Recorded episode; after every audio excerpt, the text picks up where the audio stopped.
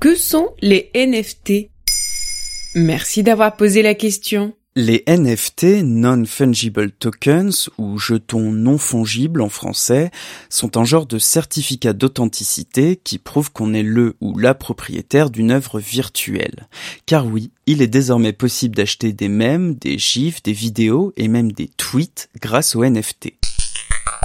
Les NFT sont nés en 2017 dans le sillon d'une crypto-monnaie, l'Ethereum. Vous avez forcément entendu parler du Bitcoin et de la blockchain. Les NFT reposent sur la même technologie. Donc les NFT sont une crypto-monnaie Pas exactement. La différence tient dans leur non-fongibilité. Un bitcoin est fongible, tout comme un euro est fongible. Ça signifie qu'on peut les échanger contre quelque chose de même nature et de même valeur. Une pièce de 1 euro est fongible parce que je peux l'échanger contre une autre pièce de 1 euro ou contre deux pièces de 50 centimes. Exactement alors qu'un jeton non fongible est un jeton unique, sans équivalent, et sa valeur varie, tout comme les œuvres d'art par exemple. Et justement, ces NFT sont utilisés pour acheter des œuvres d'art, essentiellement numériques, virtuelles. Tu reconnais cette douce mélodie? C'est celle de Nyan Cat, évidemment. Ce même a par exemple été vendu par son créateur pour un demi-million de dollars en février.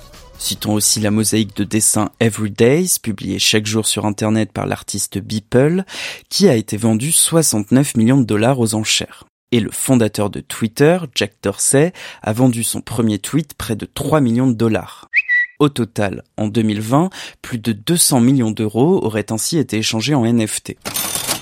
Et pourquoi utiliser la blockchain pour ça? La blockchain est une technologie sécurisée qui enregistre toutes les transactions de manière publique et qui ne peut pas être altérée. Grâce à la blockchain, un NFT est donc un genre de certificat d'authenticité inviolable qui te permet de savoir qui possède une œuvre ou de dire ma copie est l'authentique. Ça ne veut pas dire pour autant que tu détiens l'œuvre physiquement, ni les droits d'auteur d'ailleurs. Tu sais combien je l'ai payé?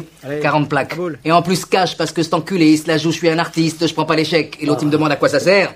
Ça sert à rien, tu mets ça chez toi et puis c'est tout. Mais pourquoi je dépenserais des millions dans un truc que tout le monde peut copier à l'infini et que je ne peux même pas afficher dans mon salon? En fait, les NFT n'inventent rien dans notre rapport à l'art qui est avant tout social. On achète une œuvre pour supporter un artiste, pour se distinguer, faire parler, quelquefois par passion, et souvent dans un but purement financier, d'investissement, parce qu'une œuvre peut être vendue beaucoup plus cher quelques années après son acquisition. Ok, donc les NFT, euh, c'est surtout une histoire de spéculation en fait.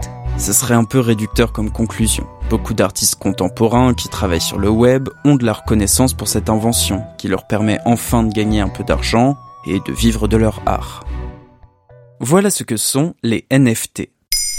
Maintenant vous savez, un épisode écrit et réalisé par Quentin Tenot. En moins de 3 minutes, nous répondons à votre question. Que voulez-vous savoir? Posez vos questions en commentaire sur les plateformes audio et sur le compte Twitter de Maintenant vous savez.